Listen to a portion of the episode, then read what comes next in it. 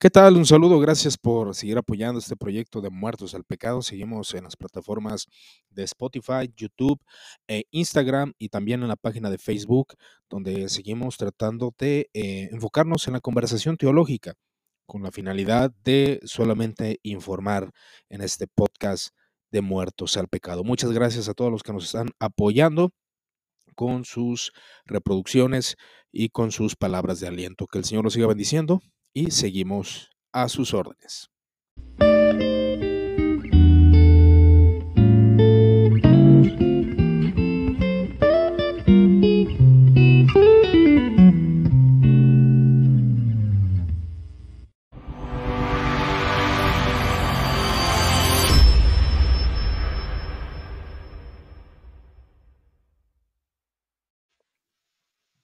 Listo.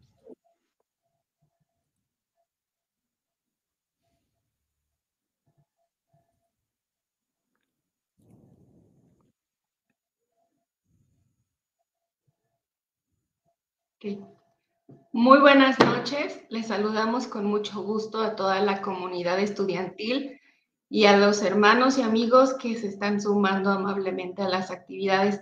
Esta noche es nuestra segunda noche de charlas decembrinas, con el título ¿Cómo preparar nuestro corazón para estas fechas? El día de hoy les damos la bienvenida a nombre del director del seminario, el licenciado Juan Abdías Pérez Zaragoza, quien en estos momentos se encuentra cumpliendo con compromisos que confieren al Comité Nacional Evangélico de Defensa. Pero les damos la bienvenida y esta noche tenemos a un profesor del seminario, creo que ya lo conocen, es Iván Rubio. Él es director de la librería de eh, libros de filosofía y teología MP en Guadalajara, Jalisco. Así que si ustedes viven por allá y quieren que él los oriente acerca de buenas lecturas y buenos autores, pues es Iván. También es fundador de, del movimiento Muertos por el Pecado. Es, este, es un pues, proyecto que surge con la idea de, de enseñar. Tiene muy buenos entrevistadores y entrevistados. Lo encuentran en YouTube Muertos al Pecado y lo encuentran en Facebook. También muy recomendable y él es profesor del seminario Charles Espullo. Buenas noches, Iván. Bienvenido. Buenas noches, Paola. Un gusto volverte a ver después de tantos años. y también pues al licenciado Díaz un saludo, aunque no, está presente, espero que, reciba este caluroso saludo y pues gracias. Este, voy a cambiar el nombre de la librería, como te venía diciendo. Se llama Libros de Teología y Filosofía MP y es Muertos al Pecado. Muertos al Pecado, que es el proyecto de, desarrollo teológico y, más que nada conversación teológica, ¿no? Pero bueno, em, estamos trabajando ahorita en nuestra iglesia local y pues buscando el diálogo teológico y la enseñanza bíblica, ¿verdad? Y pues poder ayudarnos entre los cristianos a crecer en el conocimiento de Cristo Jesús. Qué bueno que lo mencionas. Me parece muy interesante poder comenzar con esto porque el día de ayer, que fue la primera noche de charlas de sembrinas, tuvimos a, un pastor, al pastor eh, Samuel, y, platicábamos que lo pastoral sale a relucir. Pero hoy, en tu caso, pues tú eres maestro de seminario. También es interesante lo que nos puede decir un profe acerca de cómo preparar nuestro corazón para estas fechas. Por supuesto, te caracterizas por lo histórico, entonces vamos a arrancar de ahí porque tantos años y la controversia continúa. La comunidad evangélica no se puede poner de acuerdo sobre celebrar al verbo encarnado en estas fechas.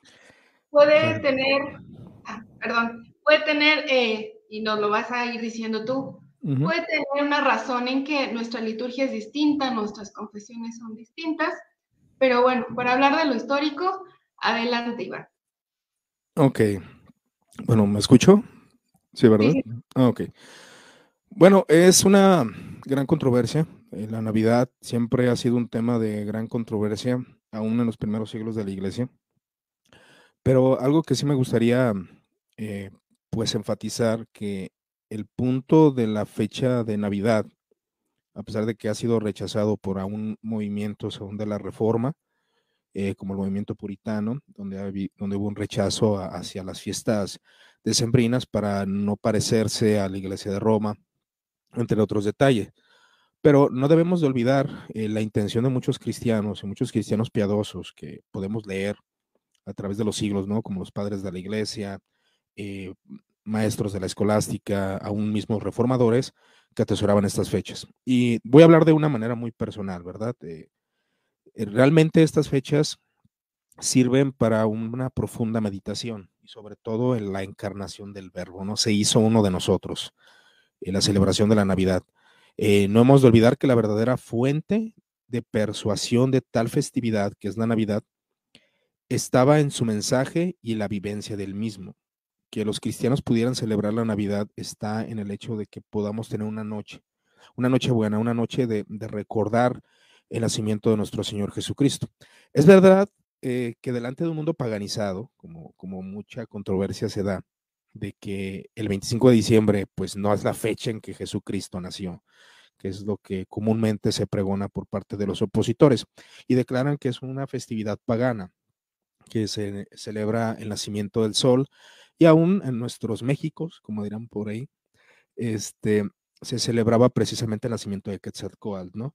Eh, podemos decir que es una casualidad sí, es una casualidad que el 25 de diciembre naciera Quetzalcoatl, no es una casualidad realmente, o que se dijera que nació Quetzalcoatl, pero la realidad es que los cristianos, eh, aún hay vestigios eh, del siglo II, siglo III, que celebraban el 25 de diciembre por cálculos que ellos hacían. Como Juan Crisóstomo decía precisamente que el 25 de diciembre había nacido el Señor, porque en marzo había sido concebida concebido Cristo en el vientre de María por medio del Espíritu Santo. Entonces ellos hacen cálculos, algunos dicen que es en abril, otros que, eh, como la Iglesia Oriental Ortodoxa, dice que es el 7 de enero, porque hay un cambio ahí con el calendario juliano, que empezó con el calendario gregoriano, y hay un cambio en los días. Y realmente la cristiandad siempre ha tenido esa polémica de cuándo nació. Ahora, era necesario colocar las fechas más importantes en el calendario en el tiempo del Imperio Romano y empezar a descartar a los dioses paganos. Está bien, sí se celebraba esa fiesta, pero el hecho que se celebre esa fiesta no significa que los cristianos estuvieran celebrando el Sol Invictus, sino que se quita totalmente esa festividad y se coloca el día para fines devotos y piadosos. Y ese es el punto, se coloca para fines devotos y piadosos. Y es una verdad que algunos dirán, bueno, es que esa fiesta no se encuentra en las escrituras, no está en la Biblia. Los cristianos del primer siglo, es verdad, no celebraban la Navidad. ¿En qué sentido no la celebraban? Bueno, es que pasa que ellos tenían una mentalidad de ellos no iban a organizar fiestas ni colocar días, que claro que se juntaban el Día del Señor, pero ellos ya creían que la parucia se iba a dar. Es decir, que la revelación de Cristo iba, iba a ser inmediata ellos no celebraban el nacimiento de Cristo porque ya, porque ya esperaban su venida. Entonces, para ellos era, bueno, ya vino el Señor, no iban a recordar la fecha, la fecha, la fecha, porque ellos creían que tal vez en unos meses, en unos días, el Señor iba a regresar. ¿Verdad? Entonces, para ellos no había necesidad de un calendario litúrgico, no había necesidad aún de organizaciones, entre comillas, eclesiásticas, como obviamente con el tiempo se fueron estructurando. Entonces ellos esperaban la parucia, y con ella el final de los tiempos. Era inminente, ya era necesario que viniera el Señor. Entonces, obviamente ellos no celebraban el 25 de diciembre. No había, por tanto, necesidad de escribir relatos sobre Jesús, aún eso. O sea, no había necesidad de tener escritos sobre Jesús porque el Señor ya viene. El Señor ya viene, ya no necesitamos escritos, de hecho, pues todo es oral. Eh, la comunicación del Evangelio, todo, los, todo lo que Mateo decía, lo que Marcos decía, era la tradición oral. Y no había necesidad de escritos. ¿Para qué escribimos si el Señor ya viene? ¿Para qué celebramos ciertas festividades si el Señor ya viene? Esa era la mentalidad de los cristianos del primer siglo. Ellos recordaban las palabras de Jesús. En verdad os digo que no pasará esta generación. Imagínate, eh, hay que leerlo de manera literal. Ellos lo leían de manera literal. Esta generación no pasará antes de que estas cosas sucedan. ¿Sí? Entonces ellos no tenían realmente un deseo, bueno, entre comillas, deseo pero no tienen un calendario de, ah, el Señor nació en tal día, vamos a celebrar al Santo San Pedro que nació en este día. No, no, no. Ellos no tenían eso porque no era necesario para ellos. Pero cuando la iglesia empieza a desarrollar y, y obviamente se va a colocar eh, que pasa mucho tiempo, pues ahí es donde los cristianos, para conmemorar, para tener días piadosos y devotos, debían de colocar los días necesarios para las celebraciones, ¿no? Entonces, la Navidad en latín significa nacimiento, una de las festividades más importantes de la cristiandad. Eh, tenemos la fiesta de la Pascua, que es importante, la fiesta de Pentecostés. Esta solemnidad eh, conmemora el nacimiento de Jesucristo en Belén, que se celebra precisamente el 25 de diciembre.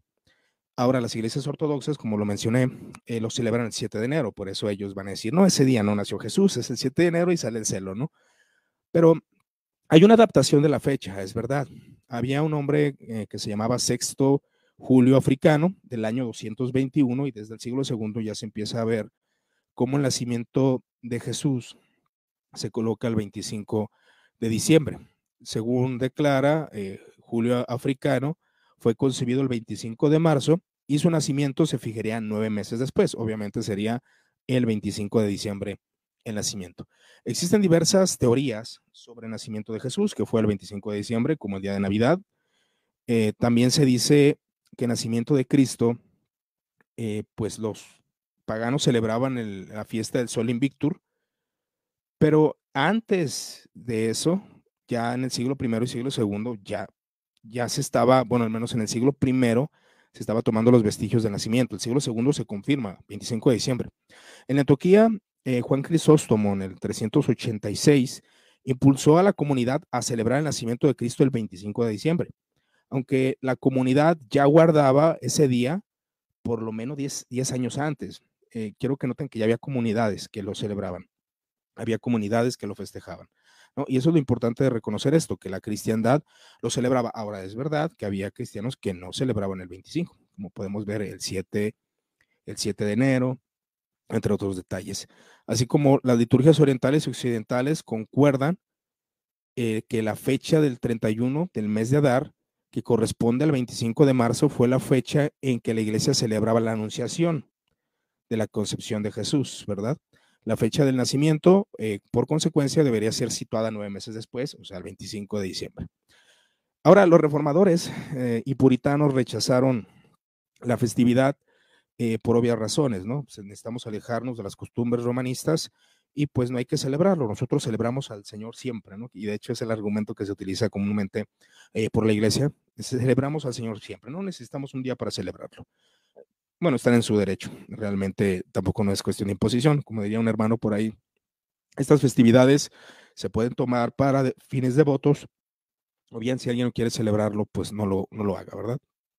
Entonces, Justino Mártir también aquí podemos ver las divergencias y diferencias de las fechas. Bueno, tenemos el 7 de enero, tenemos el 25 de marzo. Algunos con los estudios que han realizado creen que en abril nació el Señor, el mes de abril. Justino Mártir, en el diálogo contra Tifrón, él declara que Jesús no nació en un pesebre, sino que en una cueva, y también Orígenes de Alejandría, juntamente con Gregorio Nacianceno y también otros exponentes más que lo declaran, ¿no? Entonces ahí se cae la tradición de que fue en un pesebre. Pero podemos ver que siempre ha habido divergencias, esa es la finalidad que, tenemos. Pero creo que deberemos enfocarnos, Pau, y todos los, todos los oyentes, de que nos, necesitamos centrarnos en lo que podemos celebrar nosotros. Si usted desea celebrar estas fechas, hacerlo con una rotunda reverencia, al menos a pesar del tanto tumulto. Yo creo que debemos de hacernos una pregunta. Vamos a dejar que el paganismo, vamos a dejar que el comercio desmedido que se está comúnmente propagando en estas festividades opaque el verdadero sentido de la Navidad. Creo que nosotros como creyentes, o al menos los que quieran hacerlo, deberíamos recordar la promesa al género humano. Y ese es el sentido de la Navidad, la promesa. Celebramos nosotros el 25 de diciembre el nacimiento de Jesús, pero no es una historia aislada de nosotros, es una historia que tiene que ver con la humanidad, tiene que ver con el género humano, una promesa desde la fundación del mundo.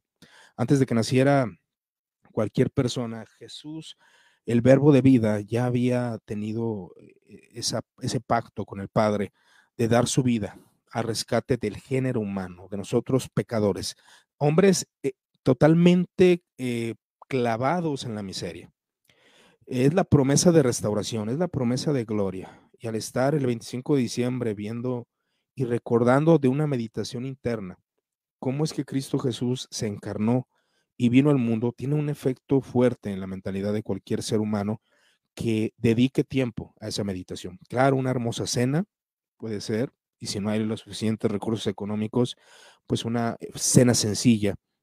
Pero a fin de cuentas, lo importante es recordar al verbo, la fortaleza que nos da, la existencia eterna que se nos fue dada. Esa existencia que se nos da a nosotros los hombres. El hombre erró y pecó ante el Dios perfecto. La promesa de Dios no fue la, la condenación, que claro que menciona los efectos de la condena, sino para salvación, aunque bien advirtió la muerte por el pecado, él habla al hombre las consecuencias de su pecado, pero promete al hombre, nacerá Adán y Eva, nacerá un hombre que dará salvación al género humano, que lo rescatará de su miseria y de su, de su dolor, que es el pecado, ¿no? y la condena eterna, que ya conocemos que es el infierno. En la, en la gran historia de salvación, es la historia que nos da sentido a nuestras vidas. Por eso esta festividad eh, al menos en lo personal, cobra ese deseo de quererla celebrar, porque recordamos el sentido. ¿Qué le da sentido a nuestras vidas? Nosotros seres sin sentido, perdidos en el hastío de la vida, el, eterno retorno, como dicen los filósofos, o como diría un, amón, un amuno de ese hastío de la vida, ¿no? Pero el verbo de Dios lo que hace es darnos sentido para la gloria de Dios. Los patriarcas se gozaron ante tales promesas, hablando de los patriarcas judíos, tanto como Abraham, Isaac y Jacob, lo vieron de lejos, ellos lo vieron de lejos, pero nosotros podemos verlo de cerca, podemos ver esa encarnación, ese bebé, cómo nace, crece, se fortalece y muere en una cruz por nuestros pecados. Celebramos primeramente el pacto de Dios con la humanidad. El Dios trascendente se humilla y se da por nosotros. Los evangelios no son libros de historia, sino de fe. El evangelista San Juan, al final de su obra, confiesa con claridad cuál es la finalidad de los evangelios. Y estas señales fueron escritas para que creáis que Jesús es el Mesías, Hijo de Dios, y para que creyendo tengáis vida en su nombre. Es lo que Juan enfatiza y todos los evangelistas lo hacen. Y ese es el deseo que nos quieren transmitir. No darnos respuestas acerca de misterios que que pues son incomprensibles muchas veces, sino que simplemente nos muestran cómo el Dios trascendente no se mantuvo apartado como los dioses de los epicúreos, sino que se acerca a nosotros. E-, es un Dios que se preocupa. Tanto así que damos entrada a la finalidad. Se hizo uno de nosotros en la Navidad. Se hizo uno de nosotros. Nació como nosotros. Sufrió como nosotros. Vivió como nosotros. Tuvo una vida llena de sufrimiento y dolor. Y eso es algo que me gustaría transmitir a los oyentes. De hecho, esta doctrina conocida como la doctrina de la solidaridad, cómo Cristo se solidariza, cómo el creador del universo se solidariza con los seres humanos pecadores, seres humanos inútiles, seres humanos hundidos en la miseria. La Navidad significa que Él viene, Cristo viene de noche y ilumina esa noche. Que él, que él ha convertido la noche de nuestras tinieblas la noche de nuestra ignorancia, la noche terrible de nuestras angustias y desesperanzas en una noche buena, en una noche santa. Eso es lo que Cristo vino a hacer. Con la encarnación de Cristo se destroza el eterno retorno de lo cotidiano. Nada tiene sentido. La vida es tiene, eh, está llena de hastío. No sirve de nada vivir. La vida no cobra absolutamente nada de, de entendimiento, pero con él cobra sentido. El Dios que se ha hecho hombre y habitó entre nosotros, que el frío de nuestras noches, Él las convierte en una noche buena, la convierte nuevamente en una noche buena. Así que el sentido del creador se ha hecho hombre. Ese es el sentido. El creador, el que nos hizo, el que nos formó, al que adoramos, se hizo hombre. El discurso divino se ha, se ha hecho carne. ¿no? Dios ha venido y está aquí. Dios está presente, Dios está con nosotros. Por eso es Emanuel, el Dios con nosotros, el Dios que está aquí. Y nosotros, eh, como creyentes, al estar sentados en esa noche, donde el tumulto en las calles, el desvarío de las personas. Yo no celebro la Navidad, dirá alguno por ahí, porque hay mucha fiesta pagana, celebraciones vanas, Pero en medio de la oscuridad, el verbo se hizo carne e iluminó a los hombres. Benditos los hombres que se sientan a, la mesa y tal vez con una oración y con una plática y con una lectura sencilla, recuerdan al verbo que se hizo carne. Ese es el punto que eh, como cristianos, al colocarnos realmente el deseo de celebrar esta, esta, eh, esta Navidad, ¿no? Aquellos que lo hagan, que tomen conciencia eh, de que el poderoso amor de Dios, el amor omnipotente, a veces resumimos o demeritamos el amor de Dios, pero de hecho Él ama con un amor omnipotente, un amor trascendente, un amor que va más allá de simples palabras o discursos. Es un amor omnipotente que lo muestra de tal forma que el verbo se hizo carne. De su infinitud, el verbo de Dios, de su máxima potestad, se hizo, se hace finito, se hace como uno de nosotros. Ese es el culmen de la gracia de Cristo como Cristo hecho carne. El propio Dios se ha convertido en nuestro prójimo. Y eso es una verdad gloriosa. El propio Dios se ha convertido en nuestro prójimo. Se ha convertido como aquel, aquella persona que ves cara a cara. Él se ha hecho hombre. Es nuestro prójimo, es nuestro hermano. Si reconocemos el motivo de esta cercanía con su incondicional promesa y venida, en lo que llamamos Dios hombre, lo llamamos de esa manera, Dios hombre, el Dios que se hizo hombre. Entonces habremos hecho la experiencia navideña de la gracia en la fe. La experiencia navideña es ver la gloriosa majestad de Dios y entender que esa gloriosa majestad se hizo carne y habitó entre nosotros. Cristo se identifica con nosotros. Y eso es muy importante. Quisiera tener las palabras para poder transmitirlo. Cristo se identifica con nosotros. Cristo se hace como uno de nosotros. Cristo se llenó de terribles angustias. Cristo sufrió de la misma manera que nosotros sufrimos, con esa ansiedad, con ese dolor y muchas veces con el sentido de desesperanza, de manera momentánea. Mostrando su debilidad en la cruz, él declara, Dios mío, Dios mío, ¿por qué me has desamparado? Claro, él era hombre. La Trinidad no se separó, porque la Trinidad es perfecta en unión. Pero Jesús como hombre sintió la desesperanza, sintió el rechazo de sus amigos, sintió el rechazo de un pueblo. Un pueblo entero rechazaba a Cristo. Así como Cristo, y como dirá el mismo Juan Crisóstomo, Cristo sufre los vituperios. Cristo es experimentado. O sea, no, no que conozca el conocimiento por leer, sino que experimentó, experimentó el dolor. Y eso es lo que debemos reconocer de que nuestro Dios glorioso experimenta nuestro dolor y no es alguien ajeno que no entienda nuestras dificultades, nuestros dolores. Si reconocemos el motivo de su cercanía, reconocemos que Él es un Dios incondicional. Cristo se identifica con nosotros. El omnipotente Señor se ha hecho un indefenso bebé. El glorioso Señor se ha hecho un indefenso bebé, dando llantos de debilidad, nacido en un pesebre, desde el comienzo de su existencia, el glorioso Señor comienza a sufrir, se comienza a llenar de dolor, simplemente que haya nacido, fue perseguido por Herodes, fue rechazado, no tuvo un lugar hermoso en donde nacer. Él nace en un pesebre, él experimenta los efectos del pecado.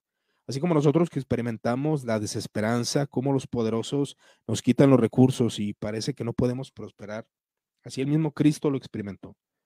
Cristo tuvo momentos de gloria y momentos de miseria. Todo ser humano va a experimentar la miseria y la gloria. Y Cristo lo experimentó. Cristo al entrar a Jerusalén se le celebra los ricos y pobres dejando sus mantos, los ricos, que son los que tienen recursos económicos, y los que no, pues quitaban aquellas hojas de higuera, ¿no? Y Cristo presencia la gloria, pero también la miseria en la cruz. Como todos gritaban, crucifícale, crucifícale. Desde el comienzo de su existencia, el glorioso Señor vivió los efectos del pecado, y eso lo entendemos, perseguido antes de su nacimiento.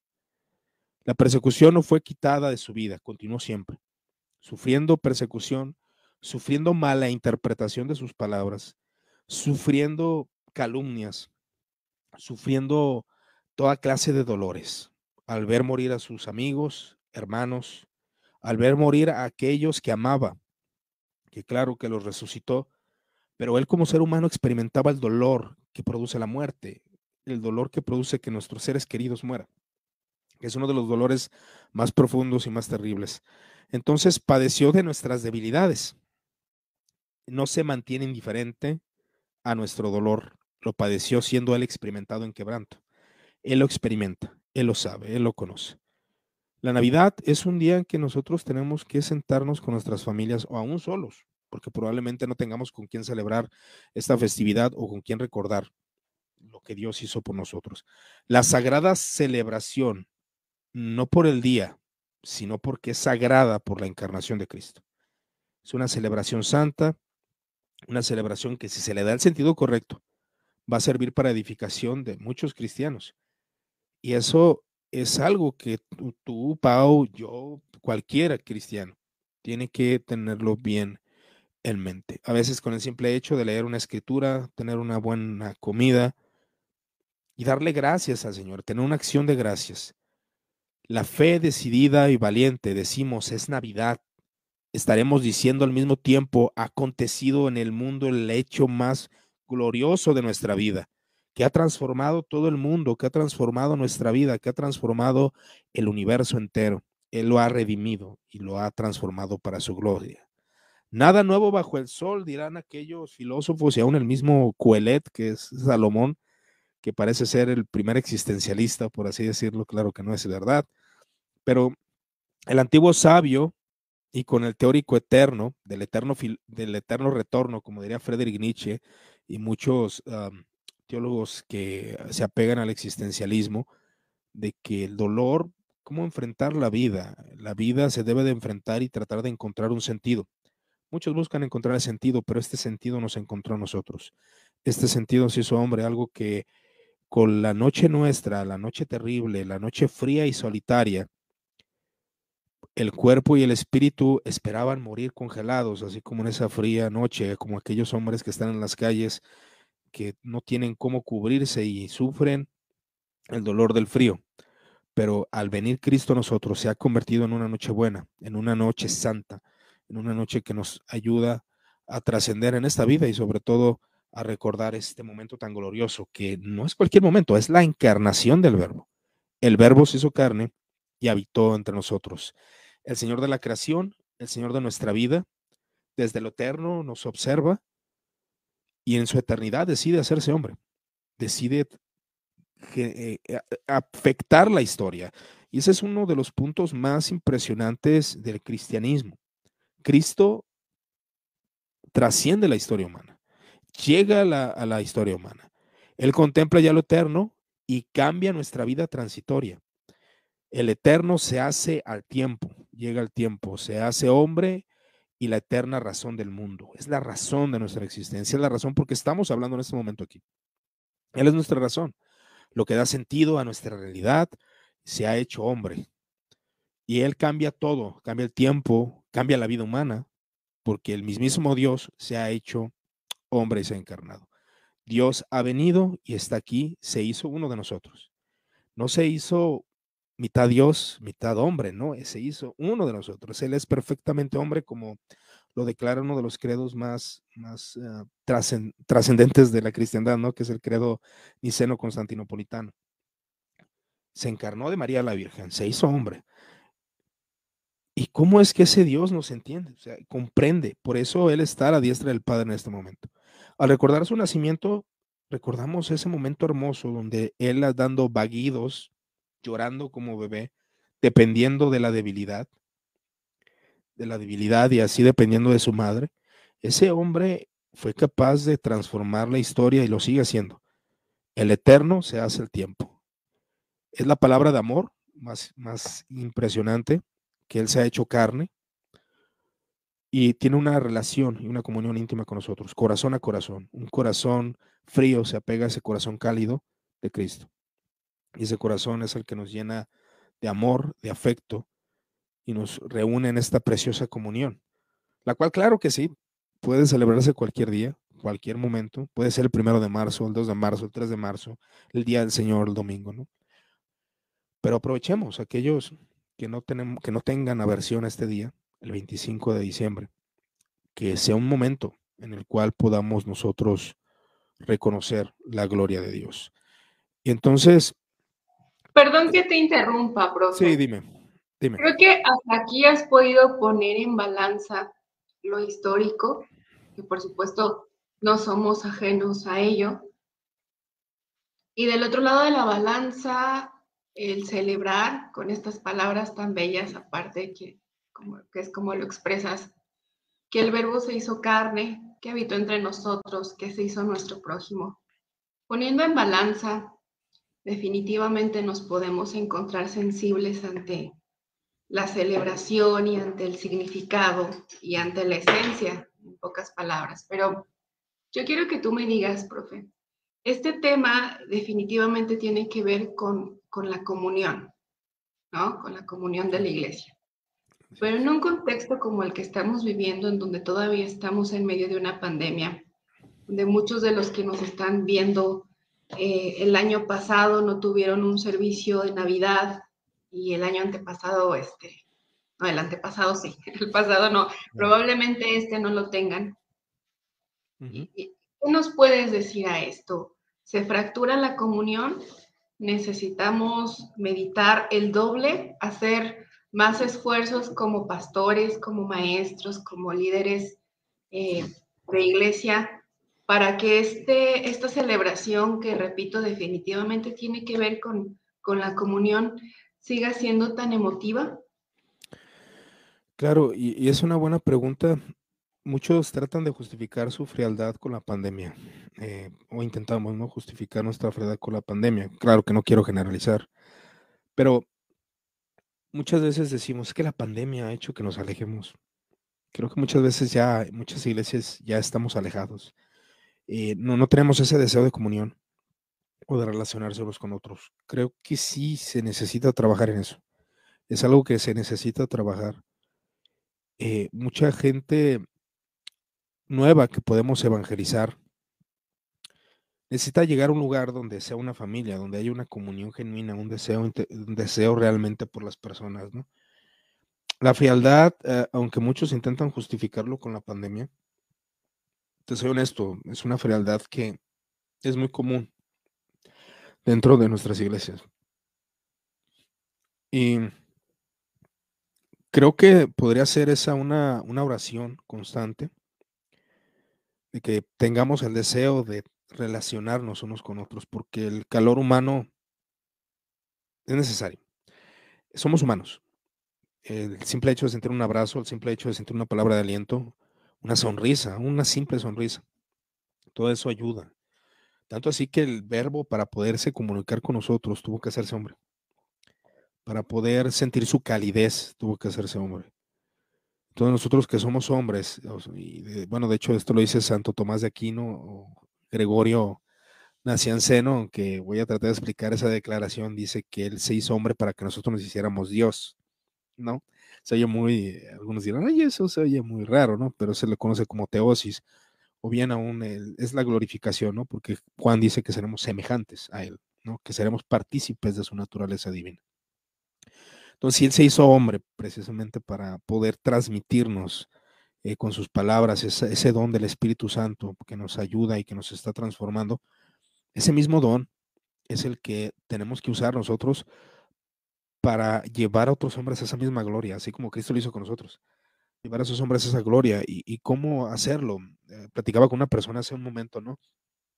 Y, se hablaba del cristianismo y, a veces nos enredamos tantos en, tanto en asuntos teológicos que no sabemos comunicarnos con la gente sencilla y quedaba, me quedaba callado y él hablaba y yo lo escuchaba para tratar de cómo, cómo le comunico de manera sencilla sin enredarlo, ¿no?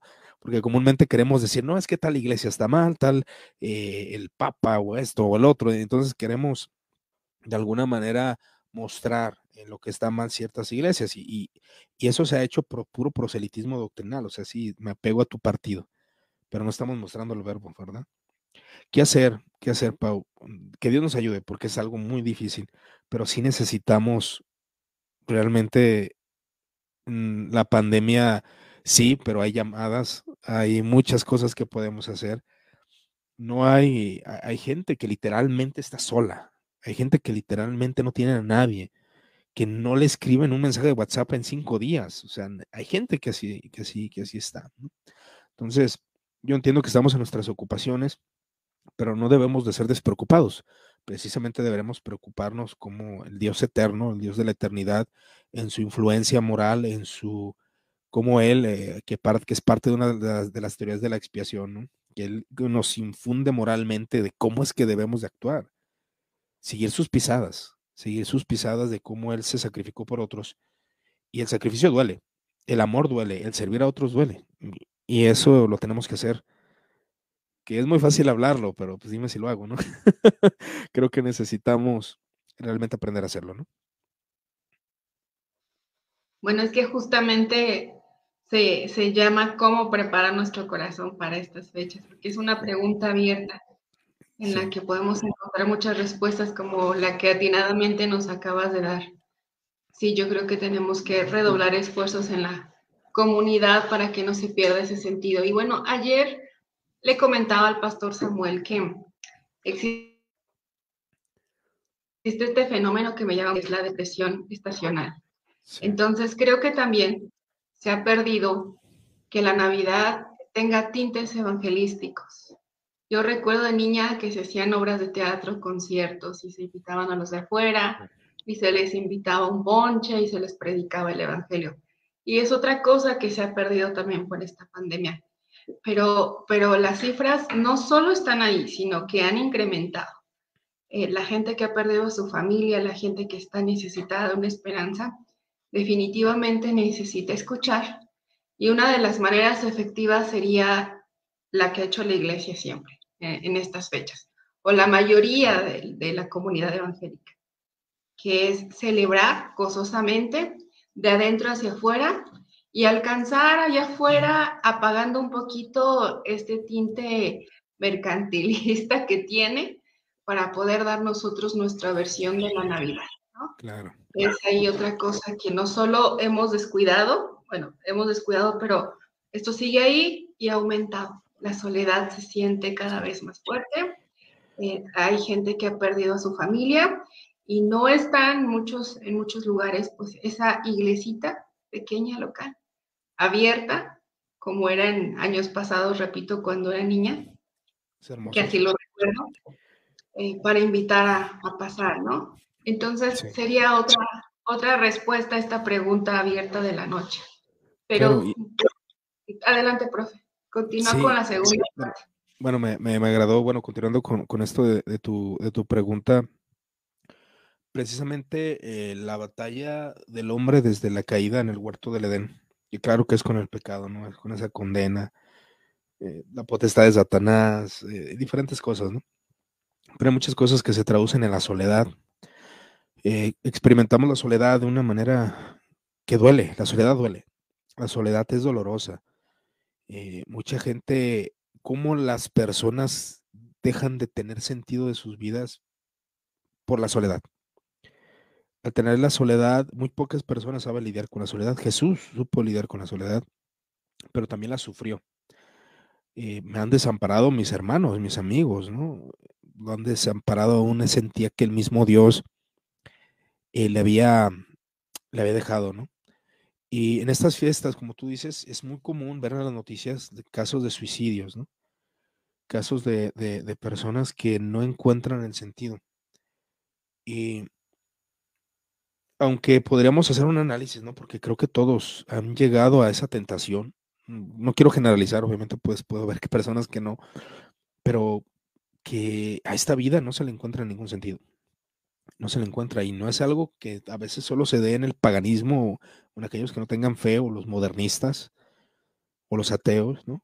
Sino que aún entre mismos cristianos, porque hemos perdido la brújula. Eh, pero el verbo precisamente nos da ese sentido. O sea, la Navidad, el nacimiento de nuestro Señor, nos da un sentido de trascendencia eh, en medio de nuestra miseria, porque sí, vamos a batallar con eso.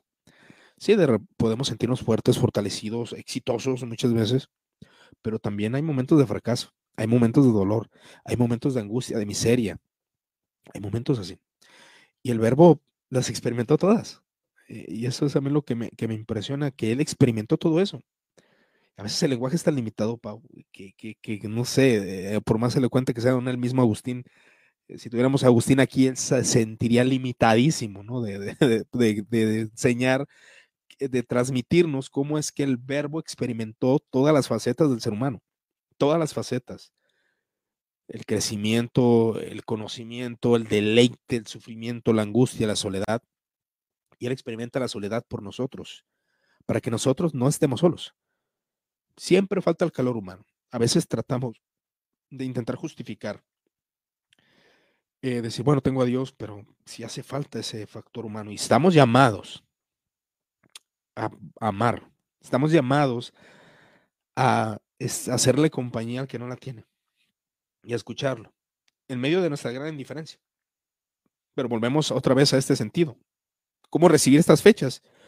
Bueno, puedo recibirlas desde el hecho de, realmente relacionarme con las personas. Ahora, eh, hay cuestiones de carácter, ¿no? Que a veces, bueno, es que no me interesa relacionarme con este, con otro, ¿no? Bueno, es legítimo, a veces no hay esa facilidad de relación, pero eh, como, el mismo Señor cuando dio las, eh, los talentos, cada quien conforme a su capacidad. A lo mejor tú, Pau, eres muy sociable y puedes relacionarte con 50 personas al mismo tiempo, ¿no?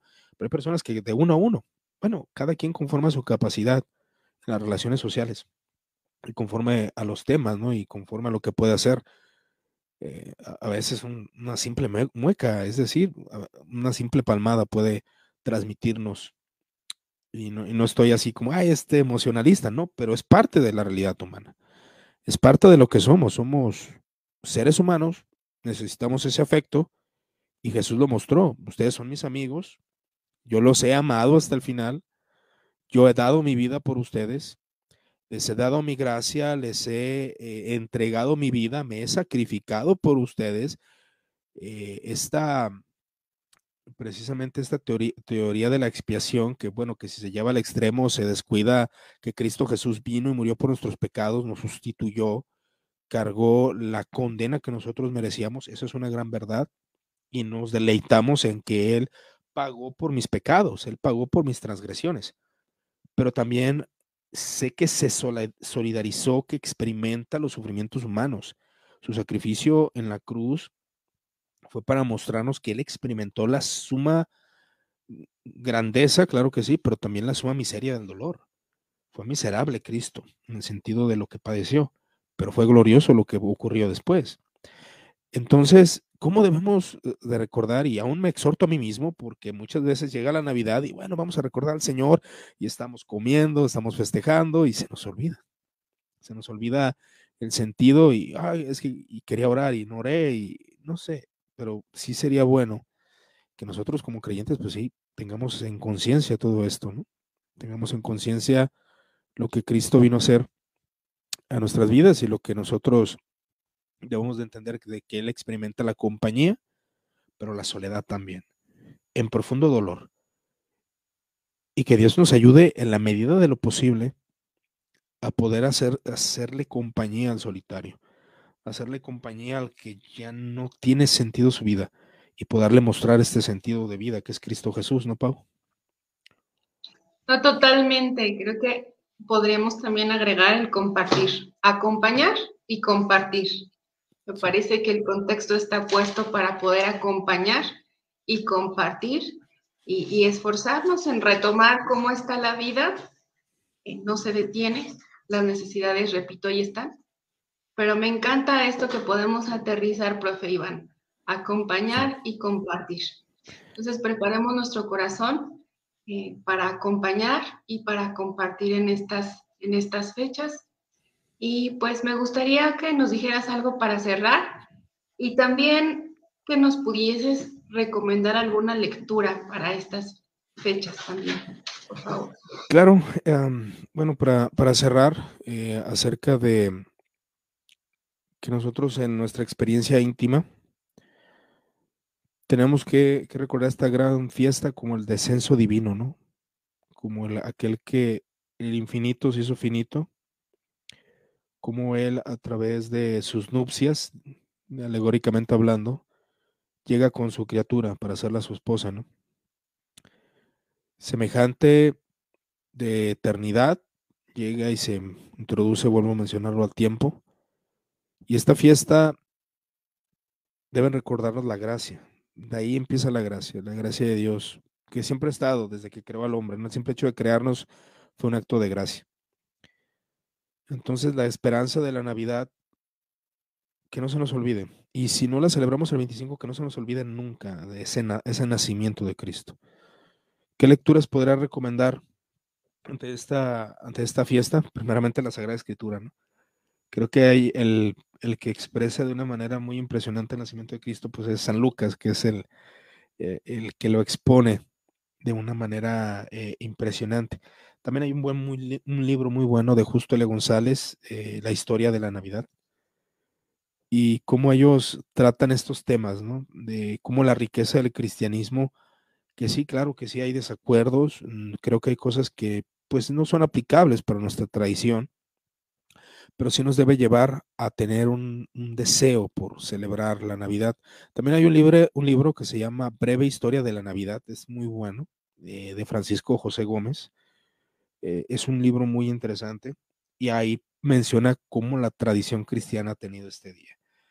Eh, sé que hay muchas controversias, sé que habrá quien a no verlo en la escritura, pues no lo celebra, celebra sino que solamente los domingos, el Día del Señor. Pero yo creo que aquellos que queramos, que, queramos deleitarnos en el verbo encarnado, podemos dedicar este día. Y si tú, tú, tienes tu familia y tu familia es cristiana, qué hermoso. Muchos de nosotros, nuestra familia no es cristiana. Muchos de nosotros, solo, solo uno es cristiano y, y los demás no, entonces es muy difícil hacerlo. Pero si no se tiene la compañía, aún menos en la soledad, podemos hacerlo, estando en compañía con nuestro Señor, porque Él dijo, no os dejaré solos, sino que os enviaré un consolador. Y ese consolador es el que nos ayuda en medio de nuestras flaquezas y debilidades, Pau.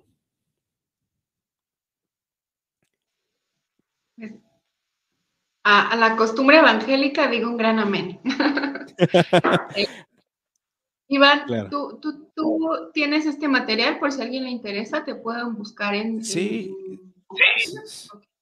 sí, sí, claro, este, pueden, pueden ahí en la página de Muertos al Pecado, eh, pueden contactarme ahí o bien en la página de libros, Teología y Filosofía MP, eh, le voy a cambiar el nombre, le voy a poner un nombre un poquito más corto, eh, que parece una descripción. Ahí me pueden eh, encontrar y preguntar por esos libros de Justo L. González, que el que comentaba, o el de la breve historia de la Navidad, que son libros muy buenos, que, le van a ayudar a su crecimiento espiritual, le van a ayudar a tomar lo bueno, a practicarlo, porque no somos, no, son, no simplemente somos lectura, que claro, leemos los libros, pero también práctica, también eh, la contemplación, ¿no? Diría por ahí un, un, padre de la iglesia que necesitamos despejarnos de nuestras vanidades terrenales de nuestros pensamientos banales y trascender a los cielos y contemplar a Dios. Y eso muchas veces se hace desde el silencio, no en las palabras, ¿no? Entonces, sí, ahí, ahí lo pueden encontrar estos libros. Si me preguntan, les doy existencia y, si alguno lo desea, pues igual se los podemos mandar a cualquier lugar de la República Mexicana. Así es, muchas gracias. Te damos las gracias, profe Iván, por este tiempo pues en el que, como siempre, lo histórico eh, salió a resaltar contigo pero me encantó eh, el puerto al que pudimos llegar, lo que pudimos exaltar esta noche, acompañar y compartir.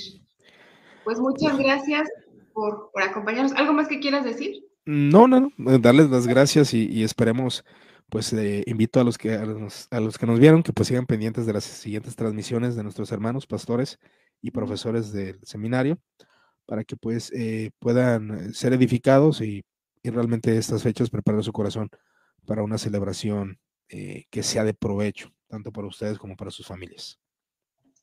Así es, y aprovechando esta información que da Iván, el día de mañana no hay noche de charlas decembrinas, tenemos el taller de cómo mejorar la calidad de tus sermones.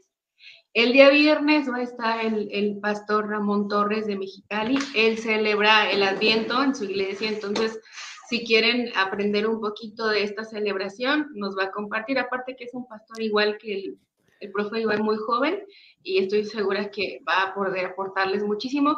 Y el día viernes va a estar el, el, pastor y profe David Amaya.